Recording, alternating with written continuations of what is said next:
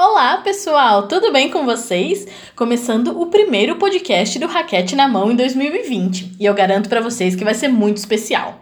Mas antes de dar o pontapé inicial aí nessa nossa edição, eu queria primeiramente agradecer a todos os nossos ouvintes, todos os nossos seguidores, todos os nossos inscritos. 2019 foi um ano muito legal pra gente. A gente começou aí mais em torneio. A gente lançou nosso canal no YouTube, para quem não sabe, já se inscreva lá, arroba Raquete na Mão. Então eu queria agradecer todo o apoio de vocês, os elogios, a força que vocês dão pra gente.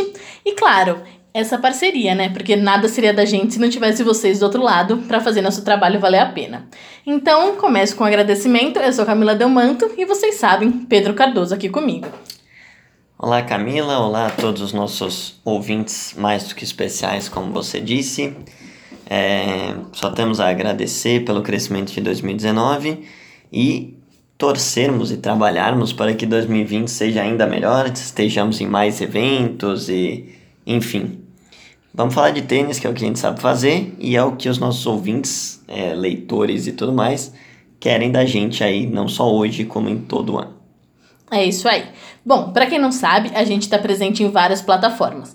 Temos nosso canal no YouTube, temos página no Twitter, Instagram, Facebook, temos nosso podcast e agora a gente tem uma parceria bem legal com o Slam Club. Se você não conhece, o Slam Club é um clube de assinaturas para aquela pessoa que é de verdade fã de tênis.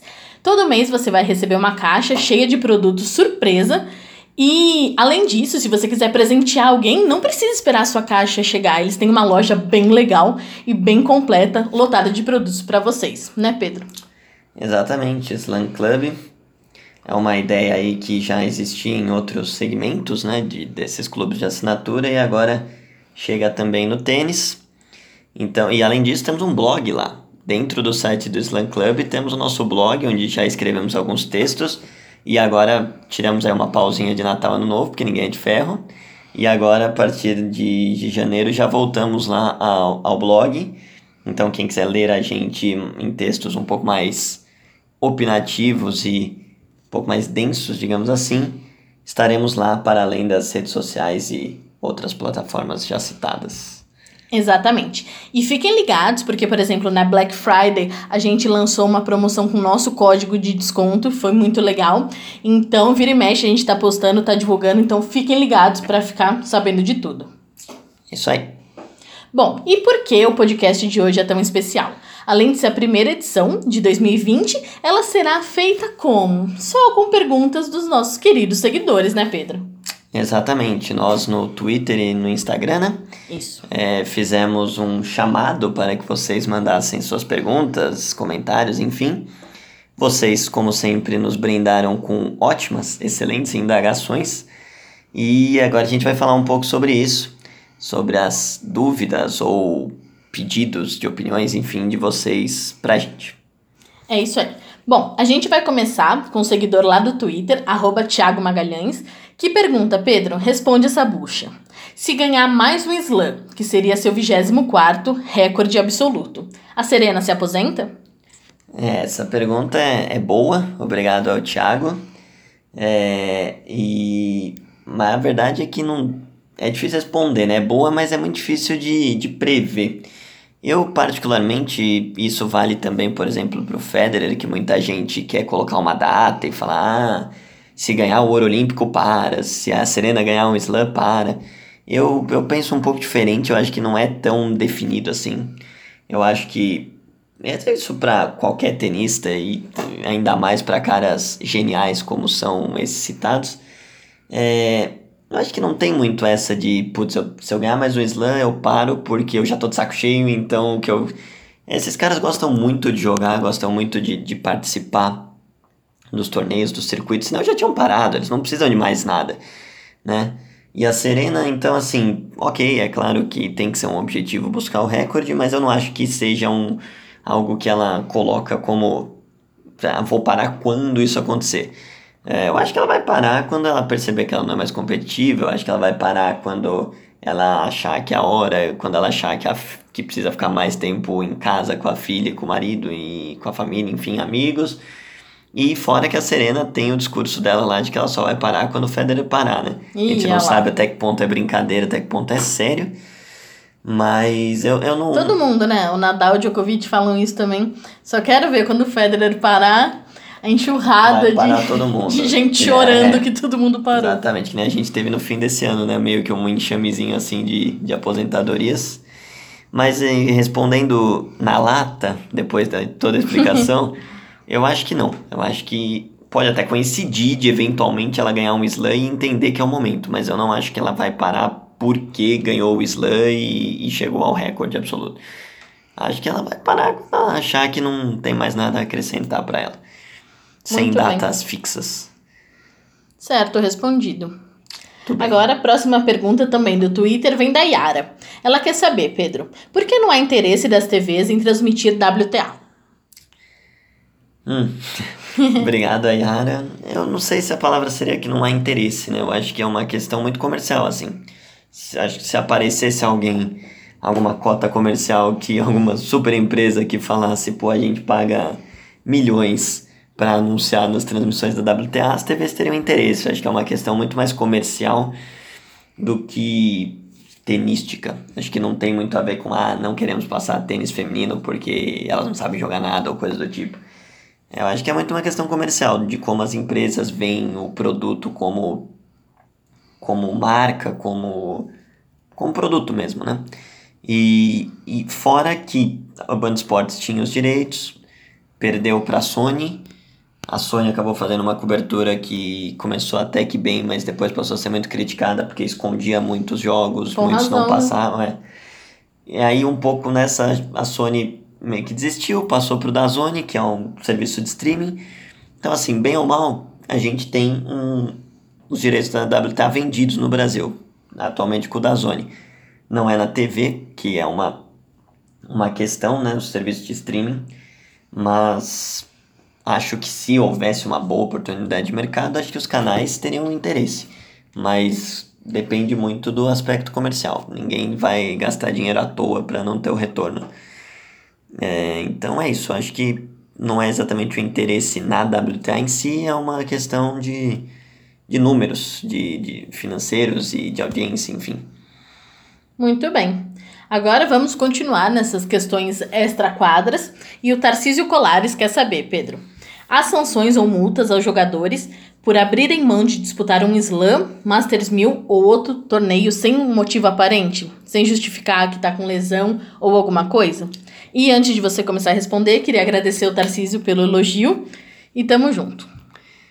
Muito obrigado, Tarcísio. Estou lendo aqui junto com você o elogio. Nós que admiramos os nossos seguidores, porque são eles, como a gente já disse, que fazem o negócio funcionar e a gente tem mais motivação para melhorar e seguir. Bom, então, é, essa questão de sanções e multas é muito. Assim, depende muito do caso, né? Claro que qualquer lesão você pode. Óbvio, não sei lesões que sejam no meio da quadra, que você veja que nem o Del Potro quebrou o joelho aquela vez batendo. Você pode, sempre tem gente que duvida. Né? A gente está gravando isso no começo de janeiro, meio da TP Cup, tem gente duvidando, por exemplo, da lesão do Kyrgios ontem que ele desistiu do jogo. É verdade. Ah, não, acho, não sei se está, enfim. Mas a ATP, ela, ela multa se ela considera, por exemplo, que o jogador entrou em quadra e não se esforçou como deveria, ou tem algumas sanções existem na regra para quando você desiste de um torneio, às vezes você toma um zero, uma, você fica com zero pontos no ranking, mas o torneio conta nos seus 18, embora aí você também tenha aquelas regras que jogador acima dos 30 ou com tantos anos de carreira e serviços prestados, enfim, tem uma série de regras que talvez até melhor do que eu explicar seja o, o Tarcísio e quem mais se interessar. No site da ATP eles, e da, mesmo da WTA, eles fornecem o um livro de regras do jogo, em que eles explicam tudo isso, explicam inscrições para torneios, pagamento de taxas, até quando você pode desistir, quando que não pode mais desistir, e se desistir vai ser punido, enfim. Então lá tem, cada um tem o seu artigo específico, cada tópico, e um deles diz respeito às sanções e multas. Mas para não deixar totalmente no branco é isso, assim, é, por lesão eles não vão multar, porque eles não, não vão ficar cuidando disso. Mas eles podem multar, por exemplo, se eles considerarem que o jogador não se esforçou em quadra. Inclusive, recentemente teve casos. Tommy te adora tomar dessas. Hum. se eles considerarem que o jogador não se esforçou o suficiente dentro de quadra, eles eles param, eles pagam, eles param, eles multam o, o jogador. Deu um bug aqui nos verbos. Eles multam o jogador que eles considerarem que fez mal ao esporte, assim, entre aspas, né, por não se esforçar em quadra, sem um motivo aparente, sem uma lesão ou sem qualquer outra situação. É isso aí. Bom, Mas a- é uma boa dica o livro de regras da ATP. É bem bacana de ler, principalmente no começo de ano, às vezes eles mudam de um ano pro outro. Eu costumo sempre dar uma olhada ali. Então, se tiverem alguma dúvida, mandem pra gente que o Pedro esclarece, inclusive É. porque é inglês. É, ah, Então- tem esse detalhe. Eu acho que só tem em inglês, mas talvez tenha espanhol, não sei. Não tenho certeza. Bom, boa explicação. É. Se. É, é isso. Qualquer coisa mandem no nosso Twitter e Instagram, porque é inglês, tem razão. É isso.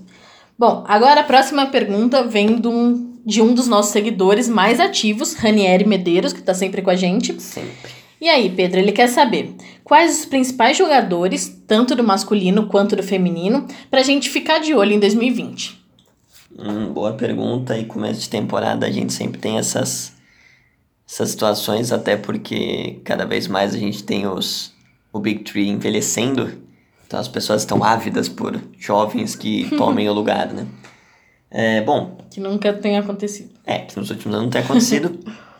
Vamos ver, em 2020 a gente teve alguns sinais aí em 19, Tsitsipas ganhando finals, Andreescu ganhando slam, por exemplo, Medvedev na final. Medvedev. E justamente falando desses nomes, é, eu acho que dá para dividir nessas duas, nesses dois pontos. Você tem os jovens que já são bastante conhecidos e que já estão em um patamar alto. Tsitsipas, Medvedev, apesar dos vacilos mentais, o Zverev, Shapovalov crescendo muito, mas que já está aí há dois, três anos jogando. Que são nomes conhecidos e que a nossa expectativa é de que sigam uma evolução natural de experiência e idade. E no feminino, Andresco, já campeão de Grand Slam, Osaka, que ainda é bastante jovem, Yastremska, que é uma ucraniana que agora vai trabalhar com Sasha Bajin, que foi o campeão de Slam com Osaka como técnico, e que também já é uma top 40, mas que eu tenho expectativa de que suba bem esse ano. Então esses são os jovens que já estão estabilizados no circuito e a gente espera que dê um salto a mais ainda.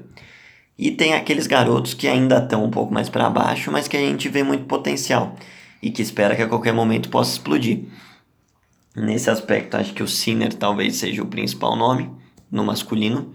Yannick Sinner, que fechou 2019 ganhando o, o ATP Next Gen Finals e já tá ali top 100, é o mais jovem do top 100, 18 anos de idade e é um jogador excelente que tem um, uma estrutura muito boa de trabalho, que já tem já está sendo convidado para muitos torneios importantes. Então, acho que é um garoto que esse ano talvez sem tantas dificuldades chegue pelo menos num top 40 ou até mais. Que tem que ficar bastante de olho nele. Ahn, Félix. Félix é assim, que ano passado já, já teve também sua subida, é, mas não tanto quanto esses outros que a gente citou e a gente espera que siga também nessa evolução. Ah, no feminino tem algumas meninas como a Coco Gauff, que Sim. 15 anos de idade, já top 170 do mundo, já campeã de WTA, que é um absoluto fenômeno. Talvez o- juntando masculino e feminino, o maior fenômeno que a gente tenha, porque uma menina de 15 anos fazer o que ela faz é demais. E também fica meio que essa expectativa por até onde ela vai esse ano. E só para citar um pouquinho de Brasil, Hum. Thiago Wilde, né? Ah lá. Thiago Wilde fechou 2019 de maneira animadora, com o primeiro título de Challenger, depois outras boas campanhas. Vice na Marista Bueno Cup. Finalista na Maristel, Felipe Meligeni garantidíssimo no Rio Open. É, o Thiago Wilde é o nosso principal potencial e, e terminou 19 numa curva ascendente. Vai jogar o primeiro slam agora, o quali no, no Australia Open.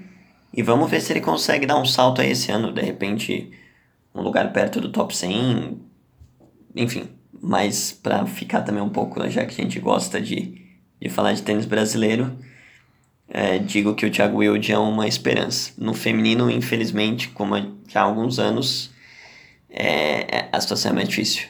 A gente não tem nenhuma jogadora sub-20 assim que olhe e fale, pô, essa pode estourar e chegar. fica mais pela Stephanie nas duplas mesmo. A Stephanie tem só 22 também. Mas é isso, enfim. É isso aí. Bom, e continuando nessa pegada, o Eduardo Fernandes quer saber: qual tenista da nova geração será o primeiro a ganhar um Grand Slam? A grande pergunta É, do tênis mundial. aí é Quem desbancará o Big Tree que não para de ganhar slams? É, aí é um pouco de exercício de bola de cristal. É, mas vamos lá. É, primeiro que do Big Tree, para desbancar o Big Tree, talvez a maior chance ainda seja, apesar do domínio absurdo do Nadal, o Tim Roland Garros. Já foram duas finais seguidas. Mas que não é a nova geração, né? Não, não, não Só é nova é geração. fora do é Big porque, é, pra, exatamente. Pelo amor de Deus, que até porque eu sou turno de ponta. Quem me fala que o Tim é da nova geração, o Tim tem 26 anos de idade, gente. Quem fala que o Tim é da nova geração é a mesma coisa que falar menino Ney. Ah, detesto. É, não tem menino. O Tim tem 26 anos, já tá no. Vamos emplacar menino Tim? É, Será o que menino pega? Tim. Menino Tim, né? O...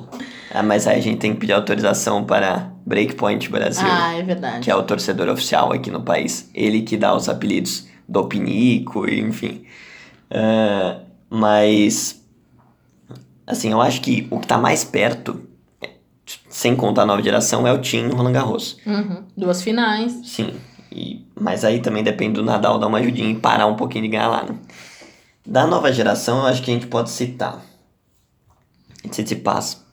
Acho que é um cara que até pela Fez uma ótima mentalidade campanha na Austrália no passado, vai ter que defender uns pontos Sim. aí. pela mentalidade e pela inteligência jogando. Acho que é um cara que talvez seja o mais próximo de eventualmente conseguir ganhar de dois do Big Three, por exemplo. Até porque ele já ganhou dos três, né? Na Já carreira. ganhou dos três em cinco sets. Ganhou do Federer no Australian Open. E o Medvedev, né? Porque o Medvedev já passou bem perto no US Open, levou o Nadal ao quinto set na final. Então, se eu tivesse que apostar para ficar num mini muro, eu diria um desses dois. Tsitsipas e Medvedev. Acho que são os, os que estão mais perto. De, agora mesmo no Australian Open, de repente, depois do Big Three, talvez sejam os dois com mais chance. É, E mas agora é uma pergunta minha. E o Zverev? Ah, não, o Zverev. ah, não. Não, primeiro, o Zverev em slam, mesmo nas fases boas, ele já tinha aquelas campanhas ruins, decepcionantes.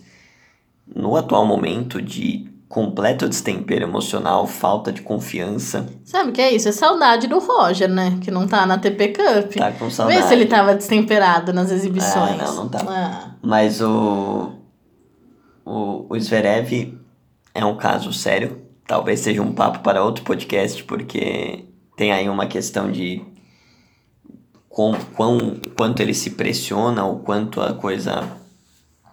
É, a relação com o pai atrapalha ou ajuda, se precisa de um novo técnico, se não precisa. Acho que tem muita coisa meio nebulosa no, no, no Zverev, que é um cara que há, sei lá, dois anos, talvez fosse unânime que seria o primeiro dessa nova geração a ganhar um slam.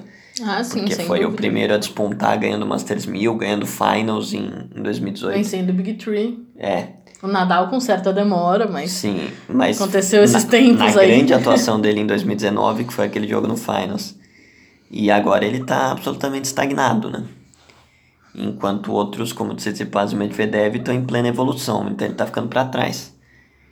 É, não dá para apostar nada no Zverev nesse momento. Tudo pode mudar, ele pode de repente trocar de técnico e, e dar um boom, enfim. Mas nesse momento é. Sim, se for para colocar dinheiro, você não pode colocar nada no Zverev em comparação a Tsitsipas e Medvedev. é uma pena, né? Porque é um grande talento. Vamos ver aí se é, ajusta é, tudo que que, precisa. Não acho que, nossa, vai ser uma, um cara que nunca vai ganhar um slam, que nunca vai ser um número um do mundo. Acho que ele tá nesse bolo para brigar. Mas ele tava à frente do bolo, esse é o ponto. Né? E agora ele tá no, num bolo ali ainda de poucos, mas já não tá mais na frente. Muito bem. Agora vamos voltar para outra pergunta do Ranieri. E ele quer saber: a Copa Davis, que teve aí seu novo formato, né, no fim do ano passado, a essência dela foi perdida ou não? E quais os pontos positivos e negativos desse novo formato, desse torneio que aconteceu? Ah, boa pergunta também, obrigado ao Ranieri. Ah, a essência foi perdida. Ih, polêmica. Não, mas é, é, acho que assim, quem cresceu como a gente assistindo tênis e tendo um formato de Copa Davis é, em que você jogava em casa, em que jogadores às vezes mais fracos com o apoio da torcida cresciam e brilhavam, se tornavam heróis que no circuito não tinham condição de ser. E a questão do, do fator casa, de você ter a torcida a seu favor. Quando anunciaram a mudança de formato, uma série de tenistas, inclusive jovens que ainda não tinham oportunidade de ter jogado, lamentaram porque não iam ter essa oportunidade e tudo mais. Então, assim, a essência do torneio foi perdida. Acho que isso não tem nenhuma dúvida. Ficou ali numa sede única, que coincidentemente foi o país campeão em 2019, que foi a Espanha. Os caras jogaram para valer, isso não tem muita, muita dúvida. Uh, talvez esse tenha sido um lado positivo, assim, foi um torneio que acabou tendo uma boa. De início parecia que não teria muita adesão, acabou tendo, até porque tem regras para disputar as Olimpíadas, enfim. Mas teve uma boa adesão dos principais tenistas. Djokovic jogou, Nadal jogou e, e, brilhou, enfim. O Zverev foi o único que manteve, a, falando Zverev, que manteve a palavra desde o começo que falou que não ia jogar. O Federer não jogou porque a Suíça não estava, mas talvez jogasse, enfim. Ah, então talvez esse seja um ponto positivo para tentar achar alguma é. coisa. É... Ah, mas sem dúvida, o ambiente pesa muito, né? Porque a gente até tratava como um, assim, um adjetivo. Você ia num torneio, qualquer um. E daí a torcida tava vibrando, tava enlouquecida junto, mesmo em slam. Daí você falava, olha, parece clima de Copa Davis. É, e agora isso não existe mais. Sim, é outro esquema. E nos pontos negativos que ele pediu, um muito claro. O show da Shakira, mentira. É, o show Todo da... mundo parado, gente. Aí o Piquet, né, que vai comandar tudo. Aí depois o Federer vai comprar os, a Champions League também e, e é. botar a Mirka e ele jogando uma exibição. chamar de Federer Cup. É. é enfim. Mas ponto negativo, claro, o, a posição no calendário, isso os próprios organizadores sabem, tanto que a batalha política é pela mudança de data, enfim, até possível fusão com a ATP Cup, uh, porque a data é péssima. E é perto, né? E o formato é parecido com o da ATP é, Cup, meio confuso. quase dois torneios quase iguais numa distância de seis semanas. Sendo que a diferença do meio são as férias. Sim, é, e, e acontece que assim, quem joga o Finals ainda vai direto, do Finals para Davis. Agora, o pessoal que, que para no Masters 1000 de Paris ali, por exemplo, eles têm uma semana parados, que eles já usariam de férias, para poder descansar um pouco e, e começar a pré-temporada. Eles têm que usar essa, essa semana, ficar meio morta ali. Aí eles têm que continuar treinando, porque na semana seguinte eles vão jogar. E que é a grande maioria, né? Porque o final são oito caras. Exatamente. E aí a Davis alonga a temporada em duas semanas para esses jogadores. O Rublev, por exemplo, foi um que, é óbvio, o jogador tem a opção de não participar, mas aí também tem uma série de. O cara quer jogar pelo país, o cara precisa jogar por, de repente, atingir determinadas metas. Inclusive, o, o caso, né, da Rússia, porque se não jogar pelo país na Davis, não joga na Olimpíada, porque eles tem nem essa, vão, né? Tem essa. É... O Rublev, por exemplo, falou que não teve um dia de férias. Porque, assim, acaba a Davis ali no final de novembro, você no meio de dezembro já tinha exibição. Teve Diriá, teve Mubadala. Então, assim, fica um calendário muito apertado. Que já é apertado normalmente, não é que a Davis que apertou. É um calendário que normalmente é apertado. A Davis complicou ainda mais. E a data é péssima. Então esse é um ponto negativo. E algo que vale a pena ser citado como ponto negativo extra quadra são os relatos. Não sei como que anda está tendo investigação de que funcionários terão sido submetidos a, a trabalho análogo à escravidão, recebendo muito pouco, trabalhando muito tempo com pouca comida e enfim. Que horror. Saíram algumas reportagens relacionadas a isso. Não repercutiu tanto, assim, não durou tanto tempo o, o frisson, digamos assim. Mas é algo, obviamente, que tem que ser apurado, porque isso não pode existir em lugar nenhum, nunca, muito menos num evento que movimenta tanto dinheiro e que tem totais condições de, de oferecer aos funcionários uma boa condição de trabalho. Ah, absurdo. Bom, fechou? Fechamos Davis? Fechamos Davis, até, até eles se fundirem com a ATP Cup e, e dar problema político. É isso aí. Bom, agora nossa última pergunta vem do nosso Instagram e eu quero ver você responder essa. Vem do nosso seguidor Joás Germano, que ele quer saber: o que é necessário, Pedro, para virar um tenista profissional? Ah, Joás Germano. Então, muito obrigado pela pergunta. Ah, então. Não, é preciso muita coisa. Assim, obviamente. Conte-nos você, que é o que? É o campeão do seu clube. Não, que joga. é. Ele é campeão, gente. Atual campeão. Ganhei o último, mas o próximo torneio já está começando. Eu precisarei defender o meu Olha a título. pressão. Defending É, champion. terei que defender os pontos da conquista. Mas assim, bom, eu em nenhum momento assim fui tento super tentativa de tentar ser tenista profissional, até porque a única coisa que aconteceu foi que lá atrás, quando eu era muito pequeno, quando eu já jogava, na época que o Guga tava no auge, E O- revelou a idade, hein? é, ah, mas tá bom, o Guga no auge ainda não faz tanto tempo assim, né? É, com o Guga no auge eu comecei a jogar, ia relativamente bem, e o, o professor lá da academia, que até hoje ainda está lá, é, perguntou e, e tem- me incentivou a, a me federar e a tentar treinar mais sério pra, pra tentar algum futuro, alguma coisa, enfim. É, mas não foi pra frente.